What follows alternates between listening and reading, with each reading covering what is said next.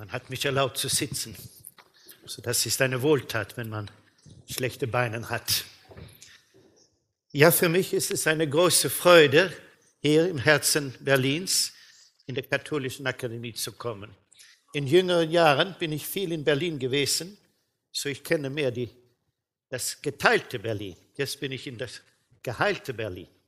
Und ich denke, dass die Katholische Akademie hat eine große Bedeutung, um diese Stadt über Gott und Christus Zeugnis abzulegen. Walter Kasper hat geschrieben, nur als Zeugen sind wir auch überzeugend. Er spricht über Priester, aber ich denke, dass in der Minderheit gilt das für jeder Christ. Nur wenn wir wirklich Zeugnis von Christus geben können, können wir überzeugend sein in einer säkulären Umwelt.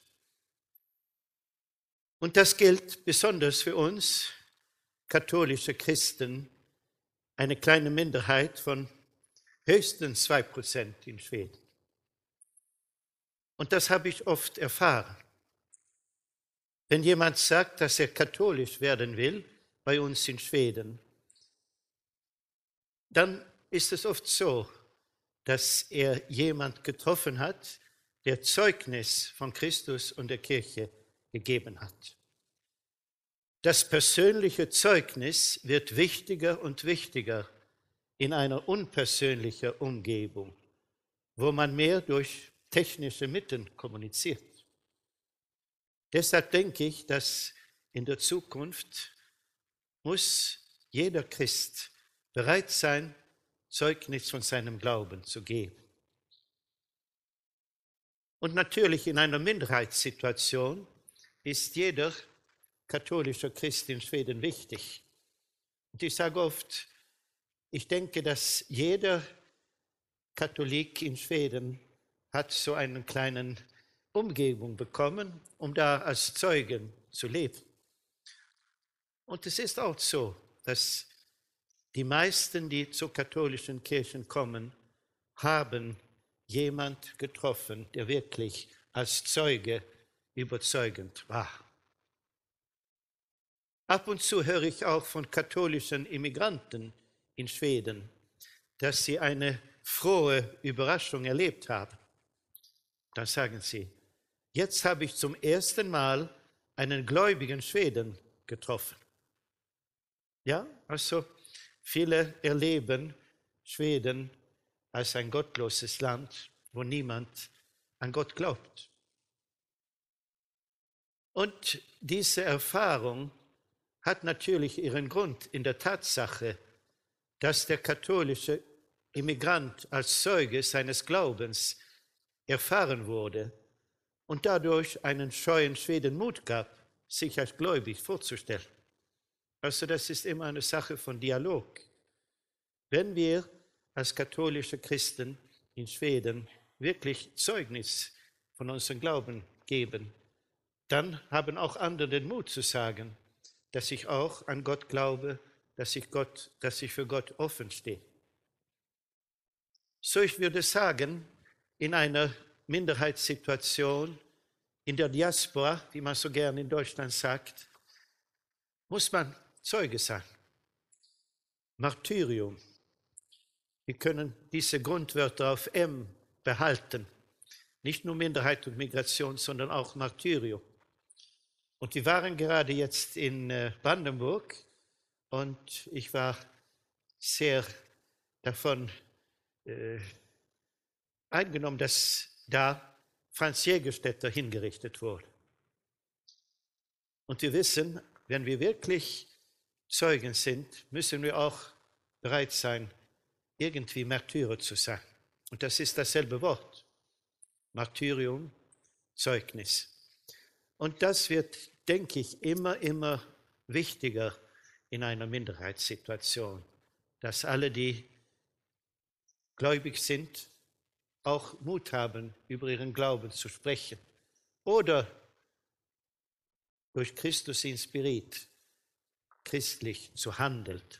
Manchmal ist das eben mehr überzeugend, wenn jemand in sein Handeln wirklich Christus zeigen kann.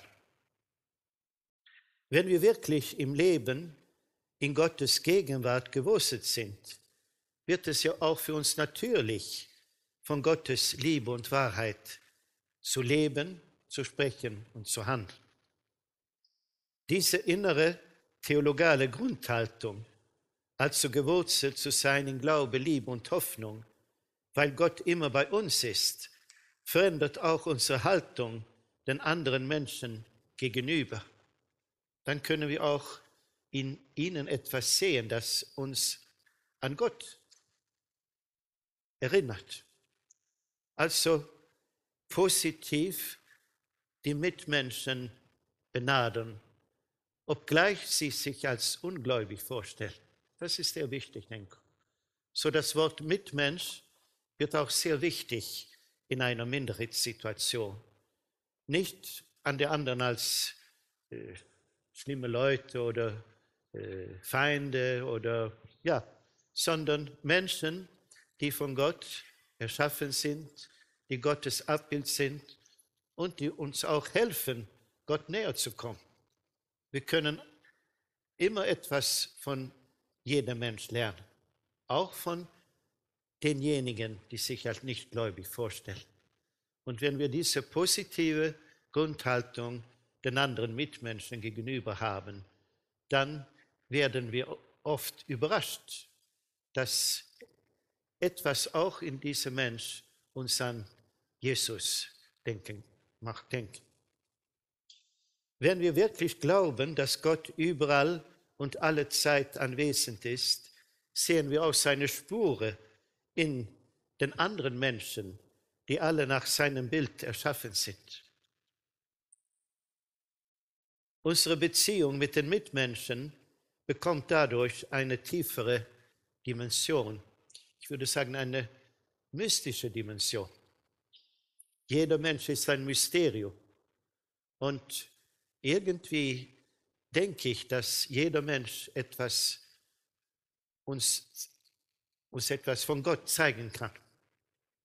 Also wenn wir den Menschen so benadern, dann wird die Beziehung mit den Menschen tiefer und etwas von Mysterium kommt uns zugegen. Denn jeder Mensch ist ein Mysterium. Er ist geschaffen nach Gottes Abbild. Er ist berufen, Gott zu kennen und von Gott verwandelt zu werden. Und wenn wir wirklich die Mitmenschen so benaden, ja, dann geschieht etwas in der Beziehung, im Dialog. Jeder Mensch ist Abbild Gottes und wird irgendwie ein Zeuge, der bewusst oder unbewusst von Gott spricht. In einer Minderheitssituation, wo die meisten nicht gläubig sind, ist diese Grundhaltung, die so positiv ist, den anderen gegenüber besonders fruchtbar. Wir als gläubige Christen bekommen mehr Vertrauen, dass Gott uns helfen kann, die anderen mit Gottes barmherzigen Augen zu betrachten. Denn als Christ kann ich mich so mit dem Herrn identifizieren, dass ich mit seinem Blick die anderen anschaue. Also unsere Beziehung mit Christus ist so tief persönlich, dass wir in Christus mit seinen Augen und seinem Herz den anderen gegenüber stehen können. Nur mit der Liebe Gottes können wir als Zeugen Gottes den Mitmenschen näher kommen und ihnen helfen, Gott näher zu kommen und Gott zu entdecken in ihrem Leben. Also dieser Identifizierungsprozess mit jedem Menschen, die ich begegne, helfe mir als Zeuge Christi zu sein. Es ist oft eine Schwierigkeit für uns in der Diaspora, in der Minderheit zu denken, dass wir von Feinden oder Menschen, die uns nicht wohlgesinnt, umringt sind, weil sie nicht an Gott glauben. Aber wir müssen diese Haltung verändern und denken, dass Gott hat mir diese Menschen geschickt, um durch sie Gott näher zu kommen und durch sie auch die Möglichkeit zu bekommen, um von meinem Glauben Zeugnis abzugeben. Wir hatten einen Nuntius in Schweden und als er das Wort Diaspora hörte, wurde er immer bos. Nein, wir müssen nicht Diaspora sagen, sondern Mission. Und ich denke, dass er irgendwie, äh, wie ich äh, denke, dass wenn wir in der Diaspora leben, wenn wir in der Minderheit leben, ist es gerade, weil wir dahin geschickt sind, um Zeugen zu sein für Christus, um Mission und Zeugnis abzugeben. Also noch ein Wort auf M, Mission. In Deutschland würde man das nicht äh, erlauben, weil Diaspora-Werk ist etwas Wichtiges. Ja, das wissen Sie und es ist auch für uns wichtig. Aber eigentlich ist das ein Missionswerk. Also als Christen in der Minderheit sind wir Salz, Same, Sauerteig. Wir müssen ein prophetisches Zeugnis geben. Darum sind wir da. Und darum müssen wir auch froh und stolz sein, in der Diaspora zu leben. In Berlin spricht man vielleicht von Diaspora, ich weiß nicht, aber hier gibt es 10% Katholiken oder mehr. Für das ist, das ist für uns etwas Großes, 10%. Wir sind nicht einmal 2%. Aber die Situation ist irgendwie ähnlich. Also für uns ist es eine Gnade, dass wir in der Minderheit leben können, um da Zeugnis von Christus zu geben. Das ist eine Gnade, eine Freude, eine Hoffnung. Es ist nicht einfach, das wissen wir, aber es ist wichtig, diese positive Grundhaltung zu haben. Die Realität, die Wirklichkeit, wo wir leben, ist eine Wirklichkeit, wo wir Gottes Gegenwart erfahren können. Und das ist etwas Wunderbares und Positives, dass er uns brauchen will für die Mission, um ihn bekannt zu machen. Wie die Juden, die nach Babylon kamen, sie kamen da, um von dem lebendigen Gott Zeugnis zu geben. Und das ist auch so für uns. Und wir sehen ja, dass Europa wird mehr und mehr Diaspora. Auch in katholischen Ländern wie Irland und Polen geht es in diese Richtung.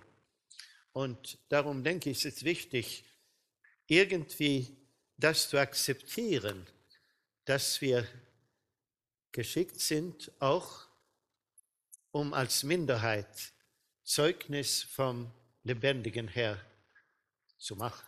Also Christus lebt unter uns, er ist immer bei seiner Kirche und er will uns als seine Zeugen, als seine Missionäre gebrauchen. Diese missionarische Grundhaltung hilft uns auch als Salz, Samen und Sauerteig in einer säkulären Gesellschaft zu leben. Wenn wir wirklich tagtäglich in Gottes Gegenwart leben und versuchen, ihn durch alles, was geschieht, zu empfangen und ihm näher zu kommen, sehen wir auch alle Möglichkeiten, um mehr prophetisch zu leben und handeln, mitten in einer Umgebung, die oft mehr offen für Gott ist, als wir denken. Natürlich können wir auch diese Wirklichkeit als dunkle Nacht erfahren. Aber das ist nicht etwas Negatives. Äh, Johannes vom Kreuz meint, dass wir durch die dunkle Nacht Gott näher kommen. Diese Prüfung, diese Schwierigkeit, diese Probleme helfen uns, mehr an Gott zu vertrauen und nicht an unsere eigene Kräfte. Also die jeweilige Realität, wo wir leben, da ist unsere äh, Gegend, wo wir Gott finden. Wir können ihn nicht finden anderswo. Wir träumen vielleicht über eine Gesellschaft, wie es früher war in Altbayern oder Südpolen, aber das gibt es nicht mehr. Auch in Altbayern gibt es etwas anderes. Also wir können nicht die Welt verändern. Wir können die verändern, die Welt, wo wir jetzt leben, aber wir können nicht eine andere Wirklichkeit erfinden. Und deshalb ist es so wichtig, dass wir glauben, dass wir Gott erfahren, wo wir leben, dass er da mit uns ist und uns hilft, um wirklich als Zeugen Christi diese Mission durchzuführen, auch wenn es durch Martyrium geschieht. Und wir leben ja in der Zeit der Martyr. Früher war es hier in Deutschland, wir haben die Blutzeugen von, von Brandenburg, jetzt ist es vielleicht in Pakistan oder anderen Ländern. Also die Kirche ist immer die Kirche der Märtyrer.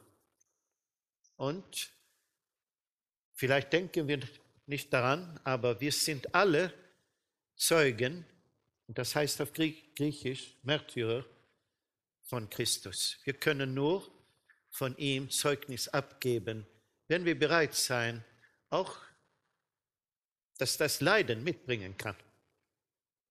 Es ist nicht immer so populär in Schweden als Katholik aufzutreten. Vielleicht ein bisschen mehr hier in Berlin, ich weiß nicht, aber sicher gibt es hier auch Leute, die ein bisschen äh, negativ über die Kirche denken. Aber wie gesagt, wir müssen auch diese Gegner positiv äh, gegenüberstehen. Das denke ich ist sehr wichtig. Sehen, warum sie negativ sind und versuchen weiterzukommen in einem Dialog. Bei uns sehen wir, dass die religiöse Sprache nicht mehr gut verstanden wird. Aber ein echtes und lebendiges Zeugnis kann immer etwas auswirken. Manchmal kann es auch ein Vorteil sein, von einer anderen Kultur zu kommen, weil man Ausdrücke gebraucht, die die Einheimischen nicht kennen. Ich denke immer an eine Begegnung in Nordschweden wo eine philippinische Frau sehr schön über Sacred Heart gesprochen hat. Und die Schweden wussten nicht, was ist das eigentlich? Und es dauerte lange Zeit, ehe die Menschen verstanden, dass sie über Jesus sprach. Also manchmal kann ein Zeugnis von jemand, der von draußen kommt, wenn sie über Jesus gesprochen hat, würde die Leute sich unmittelbar schließen. Wir hatten einen Dominikaner, der sagte, wenn man Jesus äh, so ausspricht, wie die Frommen das tut, werden die Leute wütend. Also ein bisschen äh, zuckersüß, ein bisschen. Aber wenn man eine Sprache gebrauchen kann, die ein bisschen fremd ist, wenn man nicht gut Deutsch oder Schwedisch spricht, das kann wirklich eine große Auswirkung haben. Und das versuche ich, unsere Einwanderer beizubringen, dass sie, auch wenn sie nicht gut Schwedisch sprechen, haben eine größere Möglichkeit dann der Einheimischen über Gott Zeugnis zu geben. Denn bei uns in Schweden kommen die meisten Katholiken aus anderen Ländern und Kulturen. Ich denke, dass mehr als 80 Prozent von den katholischen äh, Gläubigen in Schweden von anderen Ländern oder in der zweiten Generation der Einwanderer kommen. Durch ihre kulturelle und liturgische Traditionen können sie uns oft neue Wege und Akzente für die Glaubensvermittlung zeigen. In den Gemeinden muss man versuchen, alle diese geistlichen Reichtümer zu integrieren. So bei uns sind es eigentlich die Schweden, die sich integrieren müssen mit den Einwanderern. Das ist also umgekehrt. Und das ist auch gut so, denke ich. Für viele schwedische Konvertiten ist das eine Bereicherung. Aber es gibt einige, die ein bisschen zu nationalistisch sein und dann können sie es nicht äh, gut finden, wenn alle nach der Messe Polnisch oder Arabisch sprechen. Dann kommen sie vielleicht nicht wieder. Also es ist natürlich eine Schwierigkeit für einige Schweden, dass die katholische Kirche so ausländisch ist. Und ich bekomme oft die Frage, bist du ein echter Schwede? Und dann sage ich, ja leider, ich habe nicht einmal eine polnische Großmutter. Also ich kann, nein, ich kann also nicht sagen, dass ich, also immer noch wird die katholische Kirche als etwas Ausländisches betrachtet oder als etwas Internationales. Man hört auch andere Leute, die ein bisschen eifersüchtig sind. Bei euch ist es so gemischt, national, sozial, sozial kulturell. Und viele erfahren, dass es etwas Schönes. Aber auch in Schweden kommt es eine mehr nationalistische äh, Strömung. Und vielleicht werden wir darunter leiden. Vielleicht werden wir mit der Zeit auch Märtyrer sein, ich weiß es nicht. Also, wir müssen die Realität akzeptieren, dass die meisten Katholiken bei uns kommen von anderen Ländern und wir versuchen, die in einer Kirche zu behalten. Wir haben zwar auch die Missionen, hier in Berlin gibt es 17 Missionen, habe ich gehört. Wir haben etwas minder Missionen, aber doch die meisten Katholiken in Schweden kommen von anderen Ländern. Und einigen versuchen sich in einer schwedischen Gemeinde zu integrieren, oder gerade viele. Einige wollen lieber immer äh, die Messe auf ihre Landessprache feiern. Und wir haben ja auch alle die orientalische Katholiken, die ihre eigene Liturgie und Ritusen haben. So, es ist also eine sehr, sehr gemischte Gesellschaft, die katholische Kirche in Schweden. So, es können ja natürlich auch Gegensätze und Konflikte mit sich bringen. Man sagt immer, die Schweden sind konfliktenscheu. Aber als Katholik in Schweden kann man nicht konfliktenscheu sein, weil es gibt immer kleine Konflikte. Ich sagte gerade, bei uns sind es nicht die dogmatischen und ethischen Fragen, sondern über Lokalitäten. Weil die polnische Messe dauert zu lang und dann müssen die anderen warten. Oder die Orientalen wollen lange Gemeindefeier haben und es gibt nicht Platz für alle. Also in alle menschlichen Zusammenhänge wird es Konflikte geben. Aber das müssen wir auch akzeptieren. Also ein Leitwort ist, dass man in der umgebenden Realität und Wirklichkeit Gott auch finden kann. Auch in einer schwierigen Realität, auch in der dunklen Nacht, auch in einer Minderheitssituation, auch in der Diaspora, kann, können wir Gott begegnen und von ihm verwandelt werden. Hier und jetzt kommt er zu uns und wir können ihm nur da nachfolgen, wo wir leben und da Zeugnis von ihm geben. Wir können nicht träumen von einer äh, ganz katholischen Welt, sondern wir müssen hier und jetzt sehen, dass Gott zu uns kommt. Und in Schweden leben wir in der Diaspora, wir sind in der Minderheit und das ist auch Gnade, das ist Gottes Vorsehen. Und ich sage immer, die meisten Katholiken bei uns sind Migranten, entweder von anderen Ländern oder als Konvertiten von anderen Glaubensgemeinschaften oder von nichtgläubiger Hintergrund. So wir stehen auf derselben Ebene. Es gibt sehr wenige, die ihre katholische Geschichte äh, lang äh, bevor haben. Also einige sehr wenige können ihre katholische Geschichte in Schweden bis zum Ende des 18. Jahrhunderts, aber sehr, sehr wenig, weil in Schweden ist es nicht einfach, zu einer Minderheit zu gehören. Wir haben dieselbe moderne Geschichte als die Juden. Am Ende des 18. Jahrhunderts hat der König Gustav III. Toleranz für ausländische Katholiken und Juden gegeben. Aber genau wie die Juden sehen wir, dass es sehr schwierig ist, die katholische Identität und Glaube weiterzugeben an die folgende Generation. Und in Schweden sehen alle Gläubigen das jetzt. Es ist sehr schwierig für Protestanten, Muslimen, Juden, den Glauben weiterzugeben an die jüngere Generation. Und das wird in ganz Europa allmählich so, weil die Welt, wo wir leben, ist eine säkuläre Welt.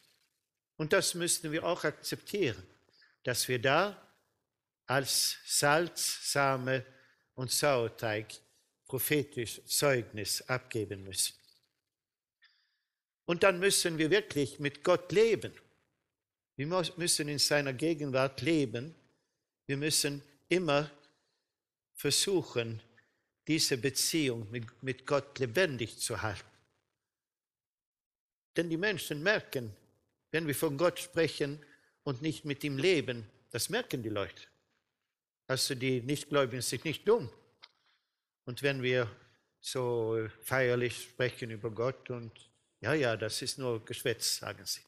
Aber sie merken, wenn wir wirklich von Gottes Liebe leben, und das ist also so wichtig, dass wir diese persönliche Beziehung mit Gott pflegen und wirklich mit ihm leben wollen, unser Leben an ihn geben. Alles ist seine Gnade und Gabe. Und wenn wir wirklich in dieser ständigen Gottesrelation bleiben, ja, dann wird er uns auch brauchen können für die Mission. Alles ist Gnade, tutte grâce, sagt die kleine heilige Therese. Und ich denke, dass wir, die die Gnade haben, in der Diaspora zu leben, das akzeptieren müssen. Dass wir da sind, weil Gott will, dass wir da sind, um von ihm Zeugnis zu geben. In einer Situation, die ein bisschen anders ist hier in Berlin, aber man hat mir gesagt, die Erzbistümer Berlin und Hamburg sind die Bistümer in Deutschland, die uns ziemlich ähnlich sind, weil so viele von anderen äh, Ländern kommen. Und das ist eine Gnade. Das ist eine wunderbare Möglichkeit.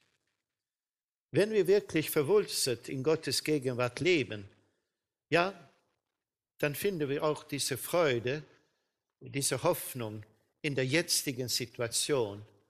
Und das hilft uns, in seiner Gegenwart zu leben. Weil wir glauben, er hat mich nach hier geschickt. Ich bin hier als sein Missionar, sein Apostel, sein Beauftragter, um Licht für die Welt zu sein. Also, wir bekommen eine positive theologale Grundhaltung in Liebe, Glaube und Hoffnung. Und dann ist für uns selbstverständlich, dass wir versuchen, die frohe Botschaft ins tägliche Leben zu übersetzen und dass wir diese positive Grundhaltung den anderen gegenüber haben, dass sie zu uns geschickt sind, weil irgendwie der Herr uns zu einem Dialog, zu einer Freundschaft, zu einer Beziehung äh, vorbereitet hat. Wir leben stets in dieser Atmosphäre und Milieu, wo Gott immer nahe ist, auch wenn wenige an ihn glauben. Und wir glauben, dass Gott zu uns spricht und seine Gnade vermittelt, auch in dieser Umgebung. Ich weiß, dass es schwierig ist für Menschen, die von einem geschlossenen, traditionellen katholischen Milieu nach Schweden zu kommen. Das ist eine ganze äh, Umkehrsituation. Und ich sehe, dass einige werden tiefer äh, ihre Wurzeln im Glauben, in einer persönlichen Gebets- und Glaubensrelation mit der Herr zurechtkommen. Für andere ist es zu schwierig und sie verschwinden. Also wenn ein Katholik nach Schweden kommt, wird er entweder mehr überzeugt, mehr persönlich äh, bezogen auf Gott oder er verschwindet in die säkuläre Umwelt. Also das ist auch eine Gnade, dass man die Möglichkeit bekommt, seinen Glauben zu vertiefen. Zum Beispiel, wir haben etwa 500 bis 600 ähm, Katecheten, die ähm, freiwillig für die Kirche arbeiten.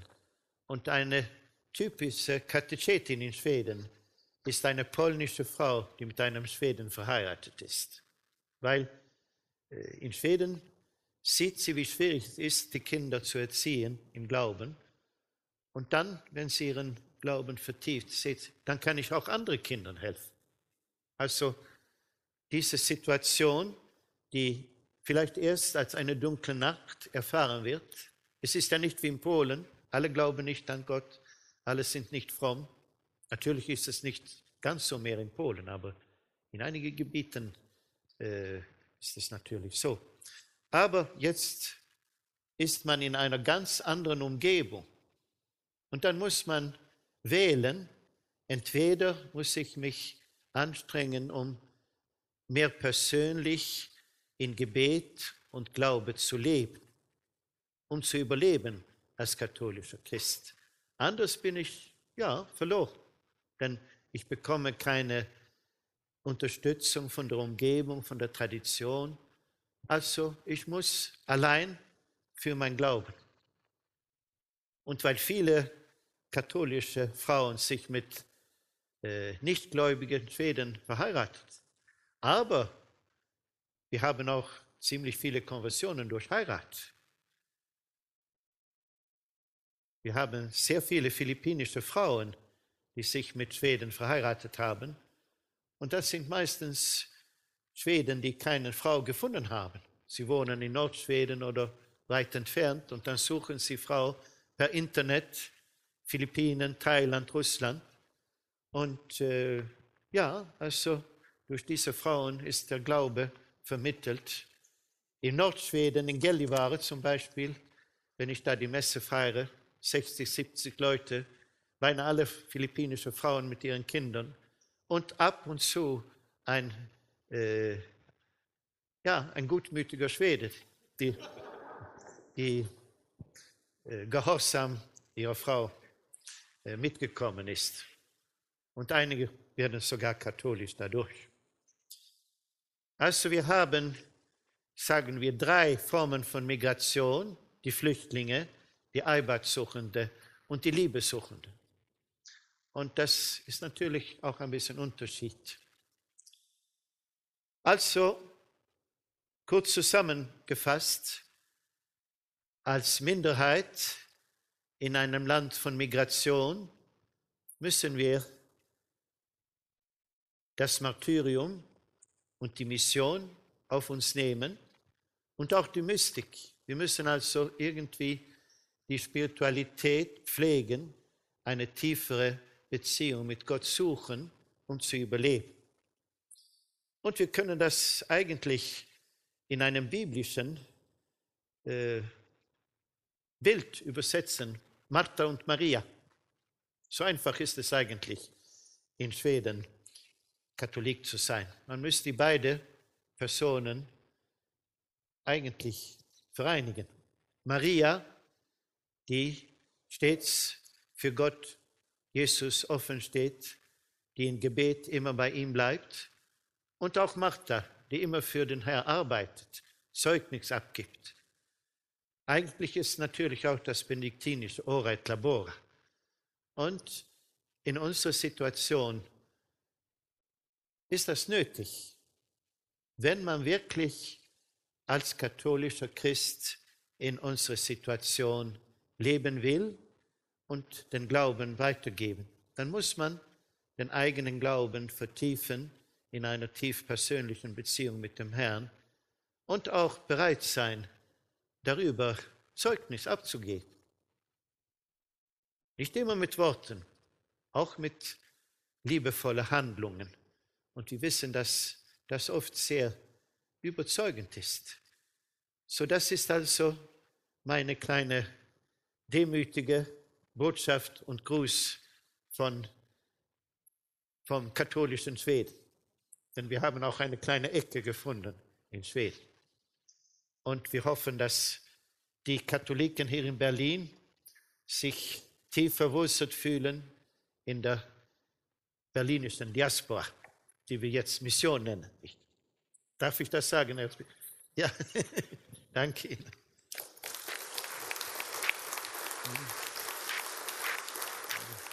Danke.